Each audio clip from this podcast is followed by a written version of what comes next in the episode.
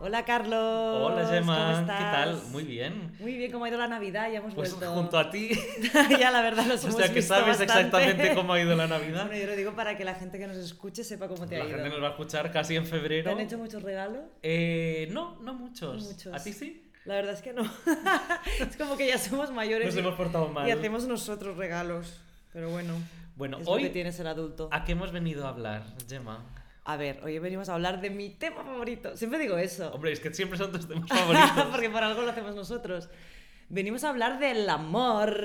¿no? Hombre, hoy es tu tema. A ver, en cada, en cada temporada hay que hablar del amor de alguna manera, yo creo, ¿no? De hecho, esta vez fue idea mía Sí, hablar es- del amor. Sí, totalmente, porque totalmente. esta vez yo voy a hablar de una historia de amor con final feliz. Es que esto sí que es inaudito. O sea, Inaudito. y yo, inaudito. Y yo voy a explicar una historia de amor durísima, que no sé si llamarlo amor porque, a ver, no sé, el amor. El a- no, el amor es bonito. El lo amor- que es malo es el desamor. Pero, ¿y si la- y el amor cuando duele, entonces es amor o qué es eso? No, eso, no, eso es una mierda, Gemma. Vale, pues yo voy a hablar de esta mierda. o sea, Eso es desamor, que es otra cosa. ya, es que hemos romantizado un poco ese amor que te quema las entrañas, ¿sabes? Habla en particular, Ese- Gemma. No, en general, la, la- la so- la sociedad. La sociedad. No, ese amor que ¡ay, que te mueres de amor! ¿Sabes? Ese amor que te hace sufrir, pero que es lo que dices tú en la vida Eso, real. eso no es el amor. Es eso tóxico. Eso, es un truño. Pues de eso voy a hablar yo. Y tú, a ti te dejo lo bonito, Bueno, pues ¿no? yo hoy voy a hablar no tan solo de amor, sino que voy a hablar de una cosa que llevo esperando desde que empezamos el podcast, Una que cosa. es Montserrat Caballé. Voy a, voy a hablar de una cosa Voy que a hablar es de una cosa que es Montserrat Montserrat Caballé. Caballé. Porque cualquier persona que me conozca sabe que me apasiona la moda, a la moda también, que me apasiona la ópera. Pero, ¿de dónde viene la pasión de, de la ópera? Pues viene de esta señora, de Montserrat Caballé. Porque si hemos crecido en Cataluña en los 90, la imagen que teníamos de Montserrat Caballé, que era Gemma? Pues de una señora. No voy a decir Gemma nada. callada para ser políticamente correcta. Pues de una señora eh, que parece más la Castafiore de Tintín, que estaba ahí Totalmente. agarrada a Freddie Mercury cantando Bar- ¡Barcelona! Pues claro. Bueno, esto ya lo hemos cantado en otros Esto no, capítulos. porque nos encanta eh, la caballé. La cuestión es que yo un día estaba haciendo zapping con mi madre cuando vivía en casa de mis padres y en la 2 vi un documental que se llamaba Caballé más allá de la música, que todo el mundo tiene que ver porque es el mejor documental del mundo. Seguro que está en todas las plataformas. Pues antes estaba pirata en YouTube. Ostras, vale. Bueno, no creo que está en Buscarlo. filming. eh, creo que es que lo veo como cada año. Es ¿En como serio? tú ver eh, las pelis Disney solo en casa y estas cosas. eh, pues Me sí. dejas muy bien, ¿eh? Muy culta. Bueno, es, es lo que hay. Entonces, más allá de su relación amorosa, voy a explicar varios momentos de su vida. Porque es una mujer hecha a sí misma de la que tenían que hacer una película de ficción. Si es Ay, que sí. ¿Quién, interpre- de- quién la interpretaría? Yo. Eh, pues que basta ya de hacer pelis de Lady Di. Es en plan, que nos da igual Lady Di. Montserrat Caballé, por favor. Pues sí, ojalá. La Caballe nació en Barcelona, en el barrio de Gracia. Ah. Que de hecho, muchas veces cuando voy por ahí, es rollo por la calle del Parillo, por ahí cerca hay una Sí. ¿Ah, placa que pone aquí nació Montserrat sí? Caballé. Sí, sí, sí. Y su hermana es vecina tuya. Su hermano, su hermano es, vi- es ¿Y vecino la mío. hermana no nos la No, no tiene encontramos. hermana. ¿Y quién era esa señora? La hija del hermano, su sobrina, Ah, la vale, que había su sido la sobrina, su manager. Sí, sobrina. porque a todo esto soy vecino de la familia Caballé, que fue la mayor alegría del mundo. Bueno, Importante dato. Su madre tocaba el piano y al padre le encantaba la música, entonces ella desde pequeña estaban escuchando música clásica en el tocadiscos. Ujú. Y ella explica que de pequeña había escuchado un bel di vedremo, el área de Madama Butterfly, pero que como no se sabía la letra porque era una niña y no sabía italiano, decía un bel di vedremo, vedremo, vedremo, Oh, vedremo, vedremo. Qué mona, me encanta. Y la cuestión es que en la posguerra echaron al padre del trabajo y los caballé no podían pagar la casa y acabaron fuera, sin un lugar donde poder dormir, y acabaron viviendo en Plaza Cataluña. la fam- calle. En la calle. O sea, en la calle que vi- vivían en Guau. un banco de la Plaza de, de Cataluña. Que esto hay mucha gente que no lo sabe, No. porque tiene esta imagen de la caballé pomposa, Ah, ¿no? Con de esos ri- vestidos, de las joyas. burguesa. Claro, pues no, no. O sea, los caballé vivían en, en la calle Pero mucho tiempo. bastante, o sea, meses. Y entonces el Qué padre, bueno. que era una persona muy positiva, les decía a los niños que no estuviesen tristes, porque decía que... La vida es bella. Es que es la vida es bella total, porque decía que podían disfrutar del sonido de los pájaros para despertarse y que eran los primeros en ver amanecer en la ciudad. Guau. Es súper bonito. Sí. Qué fuerte. Entonces las cosas, pues bueno, fueron solucionándose poco a poco, el padre volvió a trabajar y pudieron volver a vivir en un piso. Vale. Y entonces, un día, Porque la caballé seguía cantando como una niña, un bel di vedremo, vedremo, vedremo. Eh, una vez, eh, el tío de Montserrat Caballé, que trabajaba con una familia muy rica de Barcelona, que era la familia Bartrán, Vale. que era una familia conocida por ser mecenas de las artes, decidieron que podían enseñar a la familia Bartrán, esa niña que cantaba muy bien de pequeña, y a ver qué querían hacer. Y entonces, esa familia escuchó cantar a la caballe y dijo, esto es una voz extraordinaria. Y decidieron pagarle los estudios en el liceo. Ah, Pero la madre de la caballer, la señora Folk, dijo, mire, mejor ustedes vayan directamente al liceo y paguen ustedes. Dice, porque si me dan el dinero, seguramente lo usaré para comprar comida en vez de pagar los estudios, porque ustedes no saben lo que es pasar hambre. ¡Wow! Claro, entonces la familia Bartrán decidió hacer eso y decidieron ir ellos mismos a pagar al La conservatorio. madre sabía que no iba a llegar al conservatorio. Claro, sabía que eso iba a acabar siendo pues o para pan o para bichuelas. ¡Wow! Y entonces, la Caballé era una estudiante brillante y trabajaba cortando telas para hacer pañuelos. Vale. Y entonces, gente del mundo que tenéis trabajos de mierda mientras buscáis una carrera artística. Todo el mundo lo hace. La Caballé cortaba telas para tener eh, dinero Claro. mientras es que- estudiaba en el ¿Sabes que liceo. yo me pensaba que la caballera era rica? No. No, no, es de- que de eso es como el, familia? Mm. el- el gran mito, ¿no? Porque ves a esa señora como tan, eh, ¿no? Sí, sí. Pomposa. Esos vestidos. Y entonces acabó en el liceo y cuando acabas de, de estudiar, lo que tienes que hacer es hacer audiciones por Ujú. toda Europa. Y en una de esas se fue a Roma. Y uno de los señores que había en esa audición, que era un director, eh, de un, eh, un director artístico de una ópera, le dijo, ay señora, usted lo que tiene que hacer es dejar de cantar, volver a España y buscarse a un marido. ¿Cómo? Y entonces la caballé se ve que se fue llorando. ¡Hombre! Y entonces acabó en el foro romano llorando, ella, Me desconsolada. gusta la imagen. Y le vino un señor y le dijo, señora, ¿por qué piangi? Y dice, pues estoy llorando porque yo quiero cantar y no me dejan cantar. ¡Quieren que me case! Y entonces ella explica que ese señor, que no la conocía de nada, que le dio ánimos, que eso también pasa en la Sí, vida, sí, ¿no? sí, claro. Que de golpe alguien random te dice un consejo, una frase, una tontería Sí, sí. y sigue con su vida y te ha cambiado totalmente. Eso pasa. Pues le dio el coraje para seguir haciendo audiciones. Ay, qué bien. Y entonces acabó en Basilea. Y en Vale. Basilea estuvo trabajando. Yo todo el rato estoy esperando. ¿De quién se enamorará? quién se ¿De- enamorará? ¿Qué personaje entrará en esta historia y será el amor? Llegará, de su vida? llegará, llegará. Vale. Y entonces acaba en Suiza y después en Alemania y ahora sí, Ah. ahora sí, la primera historia de amor que voy a explicar aquí. Vale. Porque en el 64... Y la última, quizá. No. La caballé estaba preparando el papel de Chocho San Ah. en Madama Butterfly, en una producción de A Coruña. Y entonces voy a explicar la historia de amor Sí, de explícalo. la Butterfly, porque es la única ópera con la que yo me he emocionado y estaba a punto de caérseme una lagrimita. Madama Butterfly es una ópera que explica la vida de Chocho San, que es una joven geisha que vive en 1904 y se llama Madama Butterfly Ujú. porque Chocho significa mariposa en japonés. Jeje. Jeje, y Chocho-san tiene 15 años y la casan con un oficial americano llamado Benjamin Franklin Pinkerton.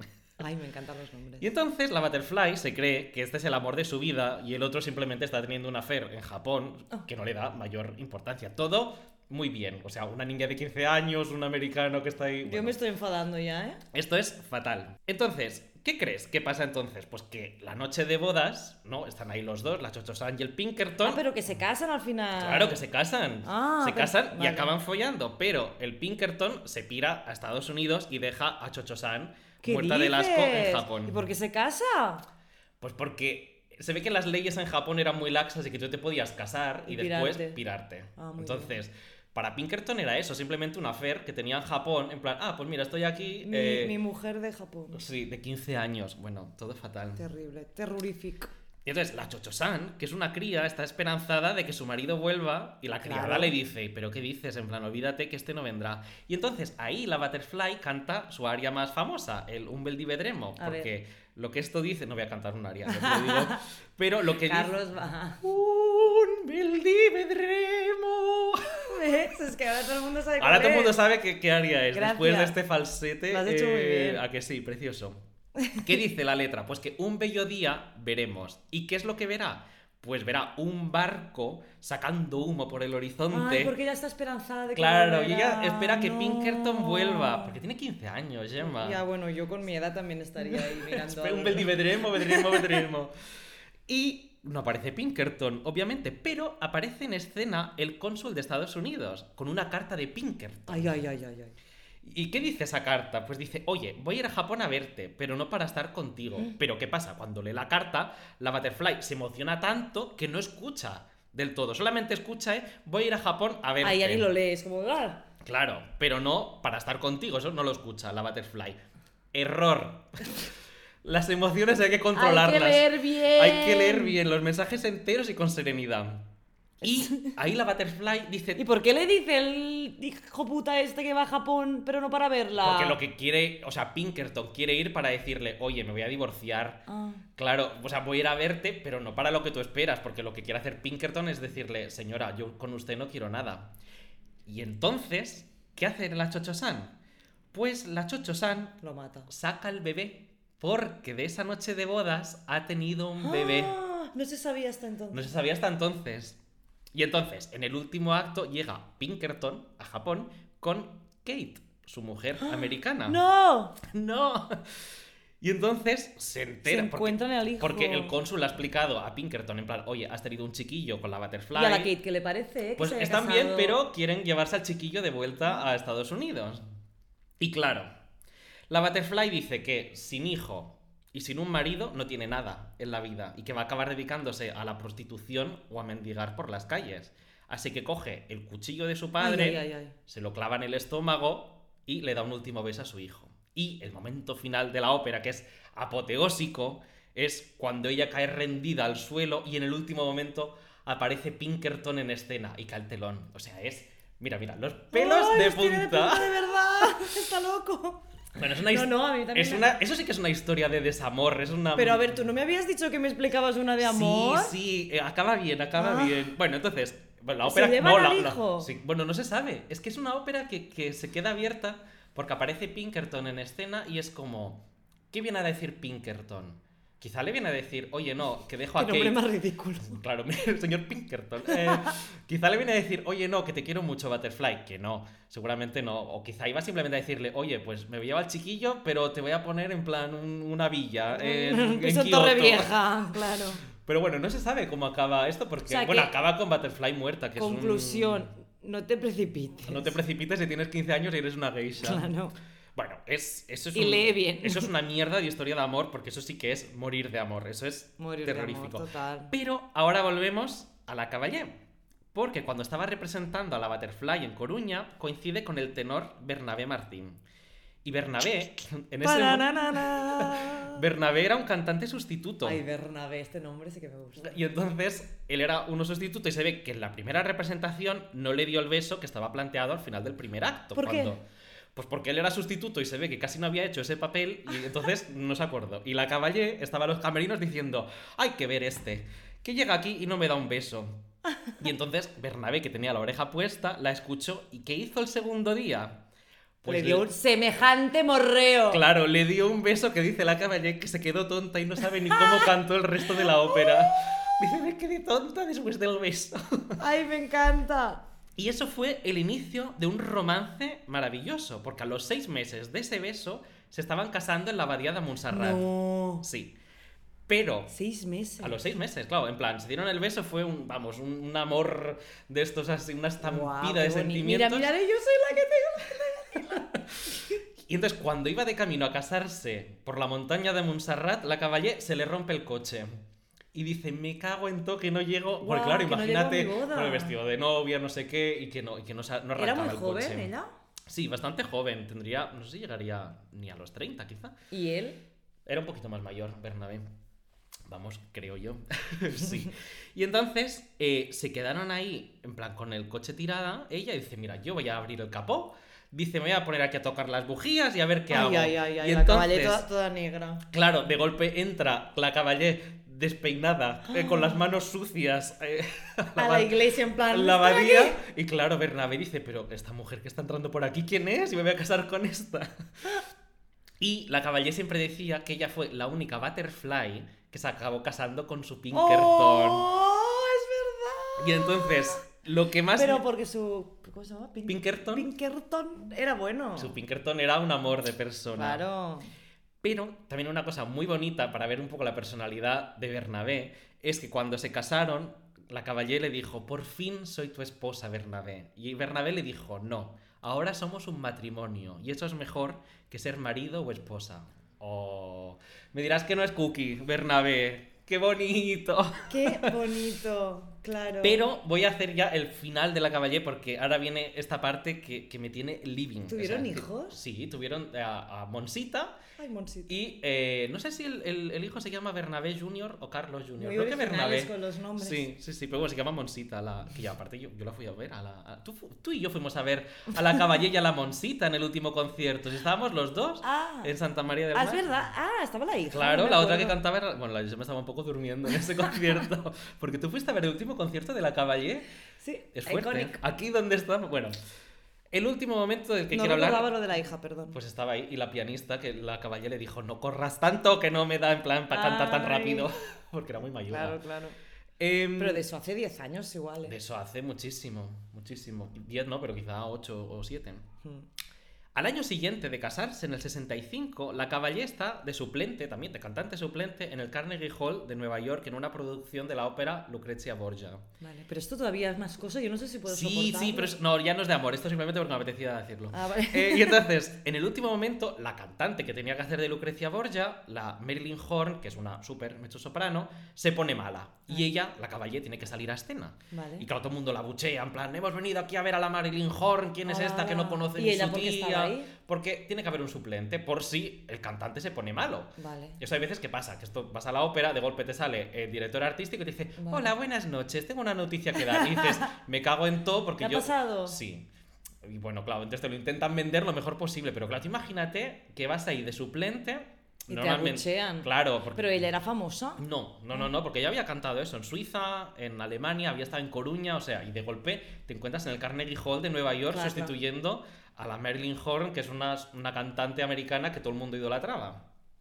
Wow. Y entonces canta la primera aria y a todo el mundo se le caen las bragas. Hombre, claro. Porque era la caballé. Y al día siguiente el New York Times Ah. escribe un titular que pone Calas más Tebaldi, que era la Renata Sí. Tebaldi, una, una de las mejores cantantes del siglo XX, pone igual a caballé. ¡Wow! Claro, y entonces se hace Famosa ya para siempre.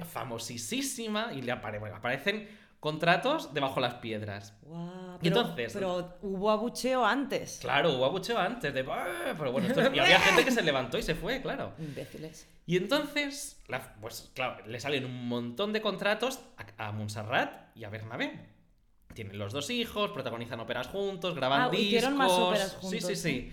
Y entonces van dando vueltas por Europa, por Estados Unidos, porque los dos hacían muchas óperas juntos y triunfaban mucho en Estados Unidos. Pero un día, en 1985, Ay. está con Bernabé Ay, ay, en ay. San Francisco Ay, ay, ay, ay, ay, ay. y le da un infarto al corazón. A Bernabé. Sí, Ay. un pequeño infarto. Y al cabo de unos días, cantando otra vez, le da otro. Ay, ay, ay, ay. Y entonces la caballé le dijo, mira, Para de cantar. hay que retirarse. Sí. Y ella le dijo... ¿Era muy viejo? No, no, no, o sea, es que tenía como rollo 40 años Ah, o- guau. o, 50 como mucho. Era joven. Era joven y aún le quedaban, ¿no? Como años por delante. Y además estaban los dos arriba y abajo y tal. Y la caballé le dijo, mira, te tienes que retirar. Dice, porque yo prefiero ser, ¿no? Prefiero estar casada con un señor que no canta antes de ser la viuda de un gran tenor. ¡Ay, por favor! Es que me dirás que no son una pareja super cookie. ¡Qué monos! Pero claro que sí. Claro, y entonces, es que a mí me parece preciosísimo, porque en el 85 Bernabé decidió dejar de cantar para eso, porque es en plan, la carrera es importante, pero no lo es todo. Era más importante estar con su mujer y sus hijos. Claro. Ya Guau. está.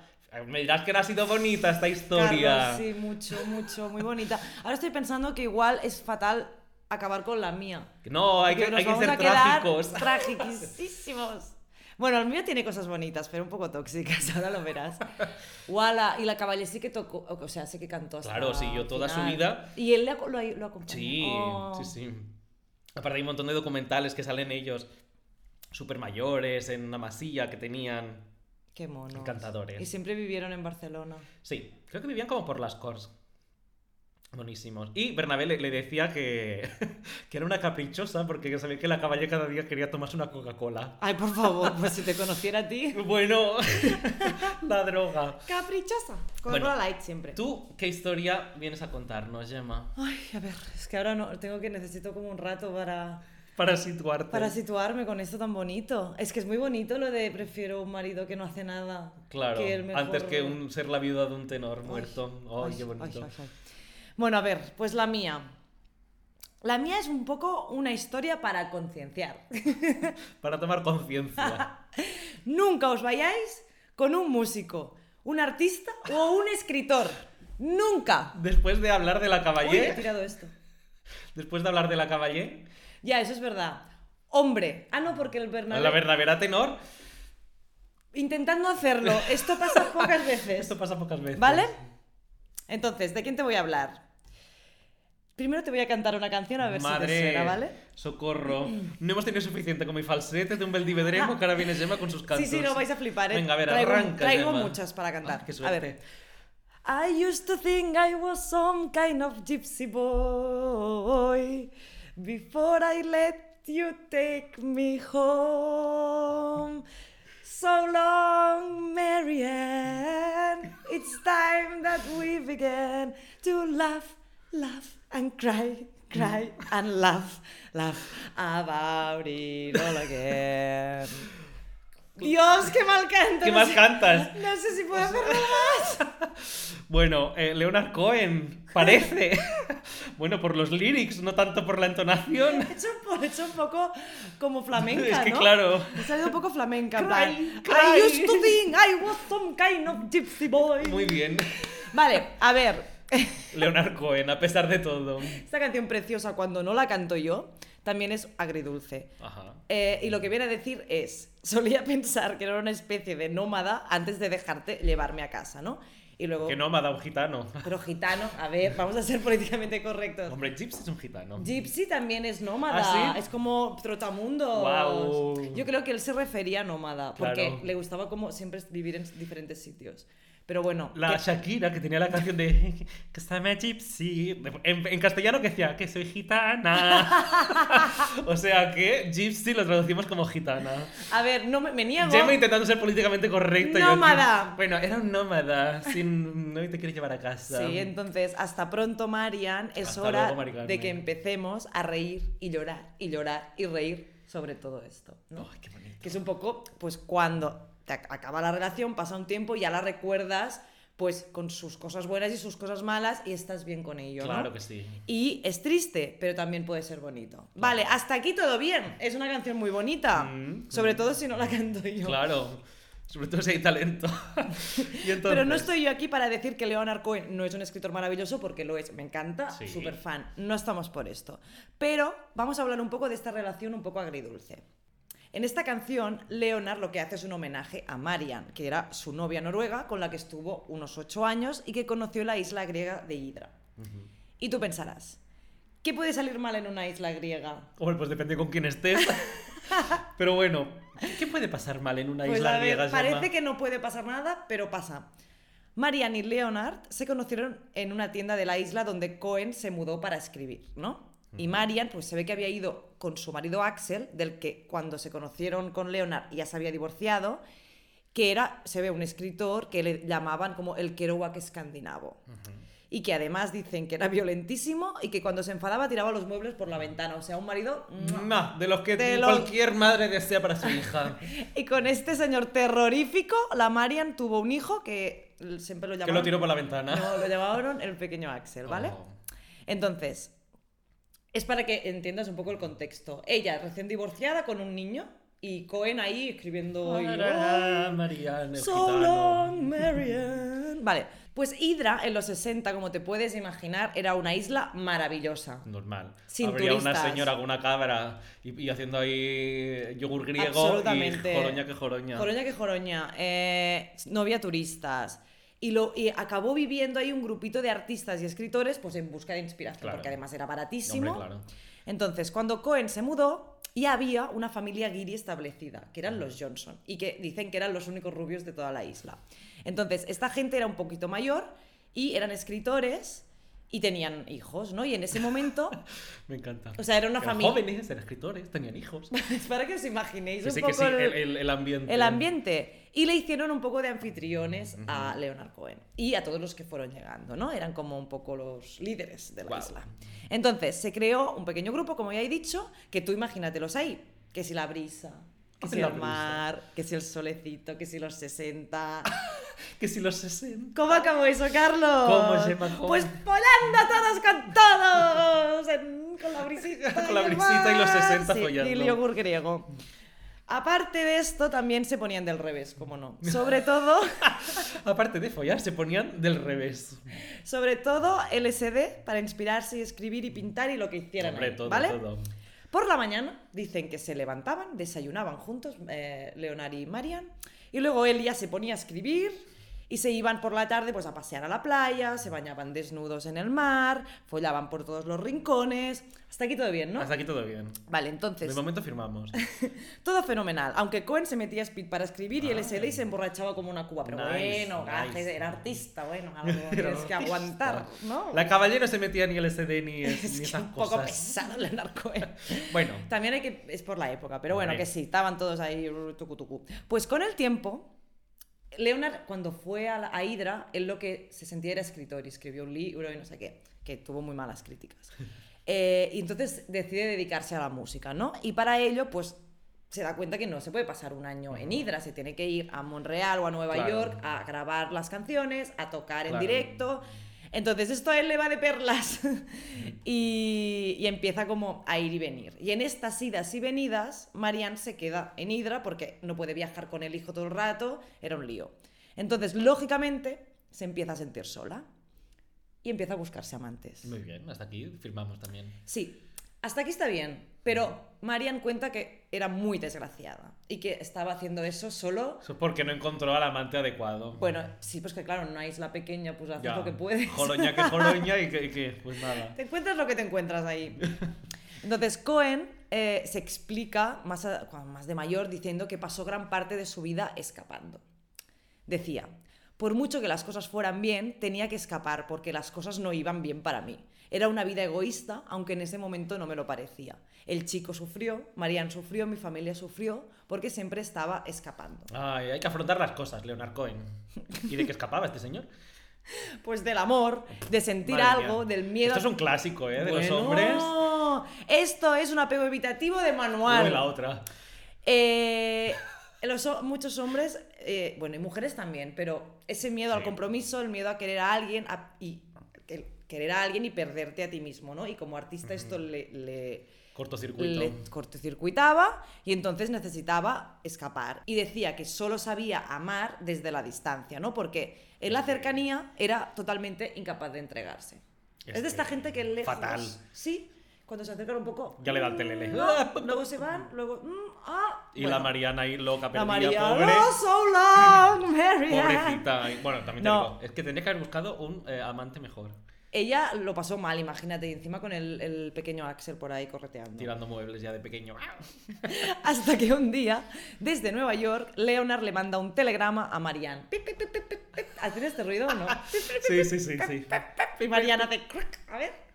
Y lee, como la... Como la Imagínate la como señora. la Chocho-san, la que ta- Chocho-san, ¿No? Pero ella lo lee entero el mensaje. Ella lo lee entero. El, el mensaje está bien, es Ah. real. Dice, quiero a mi mujer y a mi hijo aquí conmigo. Bueno. ¿Vale? Corre todo el mundo O para Nueva York. sea, y entonces ella, maleta, se va a Nueva York con él. ¿Pero qué pasó, A Carlos? ver, sorpréndeme.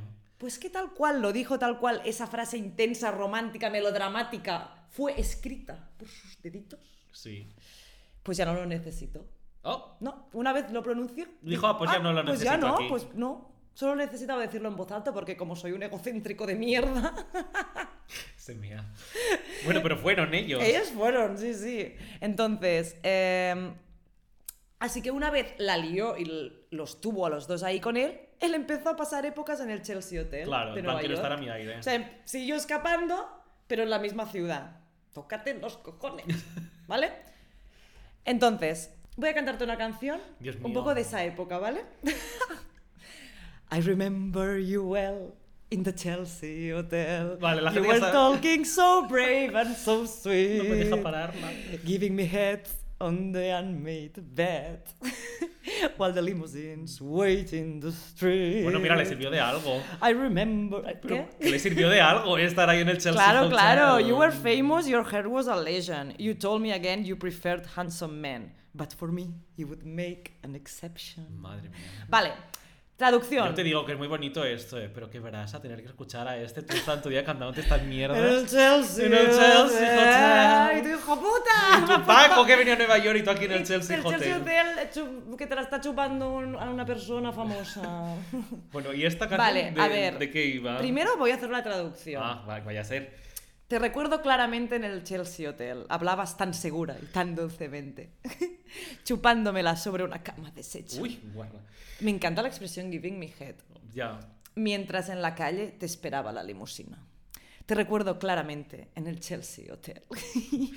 ya eras famosa, tu corazón era una leyenda. Volviste a decirme que preferías los hombres guapos, pero para mí harías una excepción. Buh. A ver, es muy guay la canción. ¿De quién habla? Pues no sé, ¿de quién habla? De Janis Joplin. Bueno, la que faltaba para el duro. Estuvo La li- otra, la otra también ligera, eh, también natural, Pero mola mucho sin deci- drogas, deci- nada. decirle, oye, mm, normalmente voy O sea, que con está chicos- diciendo que, mm, que Janis Joplin se la, se la chupaba. Se la chupaba en el Chelsea Ah, Hotel. Y la y- limusina y- abajo esperándola. Y la María ni el Y Axel el a otro, tres ah, calles. la- Majo, todo. todo So guay. Mm, long, Mary Marianne. O sea, hijo de puta. Bueno, eh, dicen que nunca tuvo nada más con ella, parece, aparte de esto. Pero el tío hizo una canción que está muy bien, pero que la Marianne la escuchó. Bueno, porque la- y también sabía que la Marian estaba trincándose a otros en Hydra. En Nueva York no. Bueno, pues mira, hija, hay que, hay que mover el culo. Pero, pero no, no es una relación de iguales. No, Porque, eso no. porque Marianne lo hacía por despecho y él lo hacía porque no Porque podía tenía. con su vida. Claro. ¿No? Le picaba el pito. Vale. Entonces, el tío tenía sus historias mientras su mujer y su hijo, como él dijo, mi mujer y mi hijo estaban en la ciudad por él, ¿vale? Esto, nada, para que lo sepáis. Entonces, no, a ver, en serio, yo creo que Cohen no lo sabía hacer mejor, pero eso no es una excusa, porque realmente es que era un tío muy sensible, estas canciones Sí. lo demuestran y además en los conciertos se ponía a llorar, Madre yo creo mía. que es que el tío estaba atormentadísimo, pero bueno, a ver, que Dios shit together, ¿no? Que te encanta esa expresión. Entonces, en un concierto explica justo antes de cantar, esta canción habla de mi mujer. Estuvimos ocho años juntos. Primero vivimos seis meses juntos al año y el resto me iba a otro lado. Después vivimos cuatro meses al año, después dos. Cuando llevábamos ocho años solo vivíamos dos semanas juntos. Y entonces decidí escribirle esta canción. Mira otra canción. Dios mío, ¿cuántas hay en este capítulo? Creo que es la última. Ay, Dios mío. Es que quiero que se entiendan todas las canciones que ha hecho dedicadas Claro, a todos claro, los venga, venga, momentos. venga, vamos allá. I loved you in the morning, our kisses deep and warm. Bueno, es la canción que acaba diciendo Hey, that's no way to say goodbye. ¿Vale? Entonces, perdonad por este momento. Os leo la traducción. Gracias. Te quise por la mañana, nuestros besos eran profundos y cálidos, tu cabello sobre la almohada Uy, como una tormenta dorada y soñolienta. Uy. Sí, muchos se amaron antes que nosotros. Sé que no somos los únicos. Esta canción es, ahí esta frase es muy bonita. En la ciudad y en los bosques sonreían como tú y como yo. Porque cuando te enamoraste pensas que eres el primero que se ha enamorado en la vida, pero hay y pero te, no. y te voy a decir, yo creo que no, pero bueno, si tú lo quieres ver así. Pero ahora ha llegado la distancia y ambos debemos intentarlo. Qué dulces tus ojos tristes. Ojo. Hey, esta no es manera de decir adiós. Ay, ¿Ves qué bien leer y no cantar? bueno, pero está muy bien, ¿no? Es una manera. Hay que saber despedirse, Sí, ¿no? uno hay que saber. Hay que ser hay que saber elegante para irse, irse, sí. En, en el momento que toca. Sí. Es difícil, ¿eh? Entre todas estas idas y venidas, seguramente el más damnificado, el más damnificado, Damnificado. no sé hablar, seguramente el más damnificado fue el hijo de Marian, el pequeño Axel, al que internaron en una escuela con siete años, porque en esa época, pues Leonard y Marian viajaban mucho. Y el niño tirando muebles. No, que el que tiraba que ya no muebles era sé. el padre. que- Pero eso va, a los, eso va a los genes, Emma. Seguro que el niño en el orfanato. Bueno, es- el niño en el orfanato empezó a escribir unas cartas terroríficas en las que decía, en plan, "Mm, mm, mo- mother, where are you? I love you, I'm all alone here. Madre mía. ¿Eh? Bueno, terrible. Entre la brasa de uno y la brasa del otro, pobre Marian, Es- ¿eh? ya Es es que verdad. claro. El niño tonto. El niño, la otra es que estoy aquí con la Janis Joplin mm, y Giving la me limusina, head. claro, y la limusina en la puerta y el niño mamá que me has dejado, so-". pobre bueno, Marian. pero pobre niño también. Ay, bueno, mira. Bueno, a ver, cosas en que esa época era normal. Claro, lo de los internados en esa época, Sí. si eres de familia rica, era lo más normal. Bueno, pero pobrecillo. Que sí. Entonces, hay un documental eh, que es terrorífico, ya os lo digo, que se llama Little Axel, que sale como todo esto. Yo ya os lo cuento, es terrorífico el documental. No de malo, sino de que da mucha cosa, ¿eh? Está muy bien hecho. Pero bueno, eh, entonces, no solo fue el tiempo que pasó en el internado este niño, la isla de Hydra se ve que pasó factura a muchos de los niños extranjeros que vivieron allí. El agua. Estaría eh, mala. Pues igual sí, porque es como que, que- que- que- que se volvieron Estaban todos tarumbas, locos. Pobrecitos. El estilo de vida, fuera de cualquier estructura o límite. Hombre, claro, el SD. pues hicieron Claro. que en todos, pues vamos, acabaran un poco mal, entre ellos el pequeño Axel. En aquella isla además jugaban todos con todos, ¿no? Adolescentes de 14 años con niños de 8 o 10 años, por lo que se dio que los niños más pequeños eh, y con la cabeza cero amueblada, porque además los padres pasaban de ellos olímpicamente, bebían, tomaban ácido, mezcalina y se acostaban con los más mayores. O sea, marvelous. Todo bien. O sea, básicamente eran testigos de la vida que llevaban los adultos Sí. de sus infidelidades, de sus fiestas, del consumo de alcohol y drogas, y los niños hacían lo que podían, pobrecillos, ¿vale? En ese entorno pues, natural y arcaico, Uy. cuenta el pequeño Axel que creció en absoluta libertad y que a los siete años ya fumaba y volvía borracho a casa. O sea, yo me imagino vol- Leonard volviendo a casa borracho y al cabo de un rato volviendo el niño. El niño con el cigarrillo en la boca. En plan, ¿qué la pasa, Mariana, Marian? ¡ay, cómo me tenéis frita, eh! A los 7 años ya fumaba. Con 9 viajó a Creta con la sola compañía de su amigo Jeffrey de 12 años. Qué fuerte, ¿eh? Es- No, esto es muy heavy. A los 15 consumía hachís y ya había probado el LSD. Pero se ve que lo había prob- o sea, que se lo dieron sin él saberlo. Por lo tanto, tuvo un viaje de eh, LSD sin saber qué le estaba Ajá, pasando. claro, el otro Que no claro, entendía esto nada. es una ventana a la locura maravillosa. Es que Sí, se no te, suele- abren las no- puertas. No te suele dejar muy allá. No, porque Ah, esto. tú no puedes, no piensas en ningún momento me he drogado, piensas Claro. qué me está pasando, ¿no? Y tienes 12 años. Bueno, no, 15. Bueno, ¿qué pasa? Bueno. Fatal, igualmente. Y a los 16 viajó solo a la India. Uy, horror. Entonces, en el documental este cuenta con mucho cariño y se ve ahí un poco como niño que está un poco abandonado y que Leonard Cohen le hace un poco de caso un día y ya la cabeza mm, se Claro. obsesiona. Entonces, Leonard le hizo un poco de figura paterna, que a pesar de que era un desastre, pero bueno, sí que de- durante mucho tiempo le, le estuvo mandando dinero y tal. Y le enseñó el cántico Hare Krishna, pues porque él era muy... Lo que- Hare, lo que Hare, faltaba, Hare Krishna. Que tenemos que hacer un, un podcast de sectas, ya hablaremos. Este verano casi perdemos a Gemma en, en Copenhague, que vio un grupo de, de Hare Krishna y iba detrás. Ven para acá, Gemma, no Es que te a mí- vayas con los Hare A Krishna. mí me obsesiona. Acabarás de aquí 10 años o 20 con una pandereta y una coleta. Es que yo podría, ¿eh? A mí los- el rollo Hare Krishna, lo macrobiótica, es algo que me atrae un poco. Vas a- van a salir muchos pretendientes después de esta frase, Gemma. Bueno, quién sabe. Eh, Bueno, igual sí, pero gente fatal. Huye. Entonces- Con la pandereta.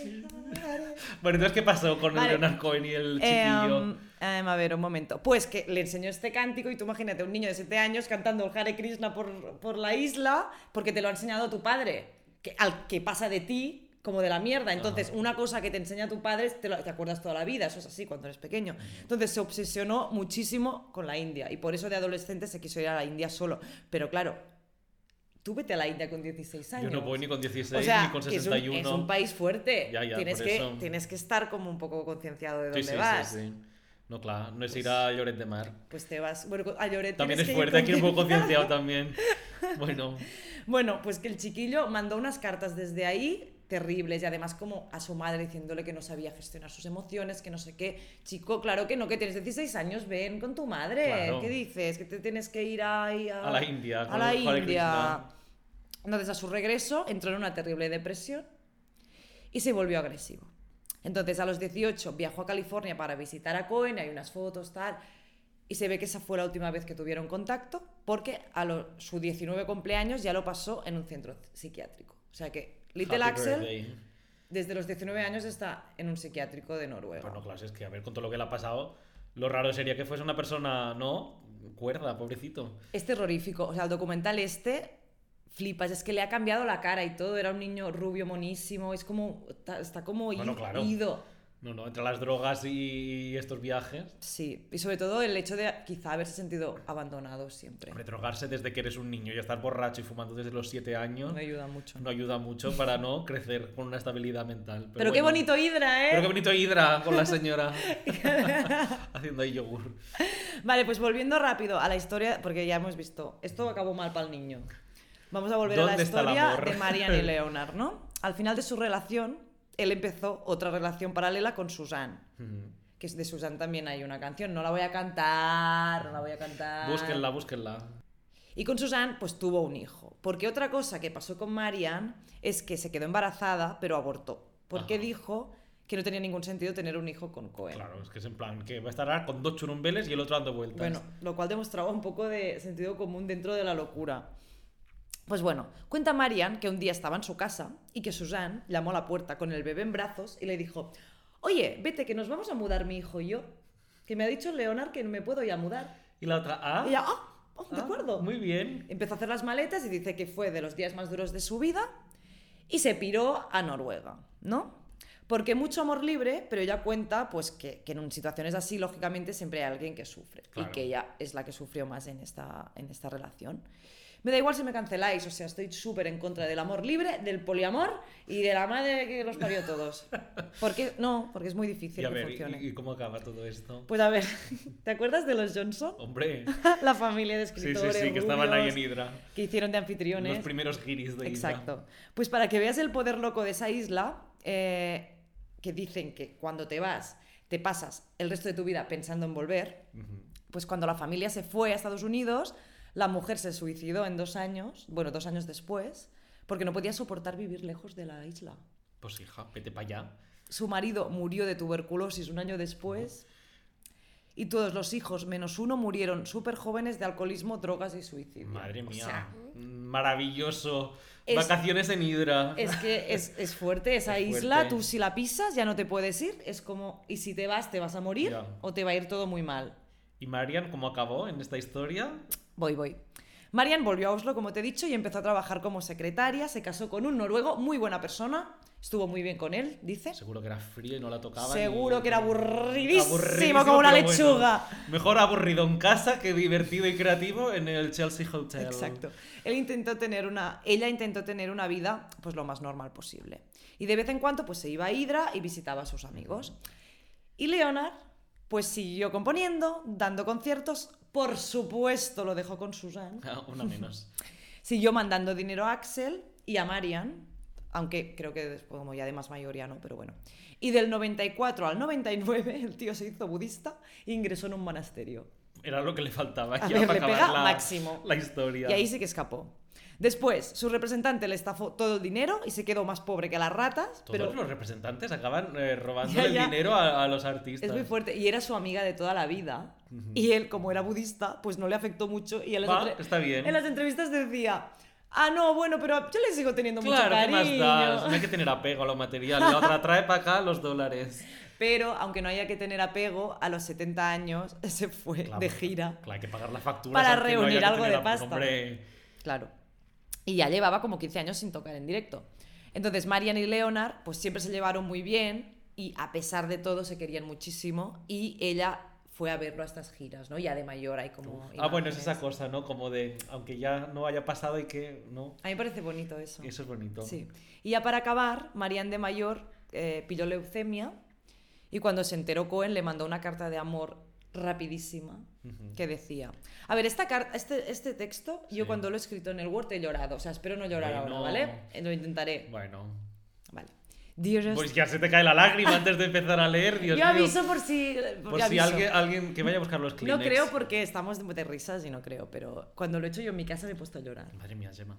Dearest Marian. Ahora lo hago en castellano. Ah. Queridísima Marian. Estoy un poco cerca de ti, tanto que podríamos entrelazar nuestras manos. Este viejo cuerpo ha tirado la toalla, igual que el tuyo.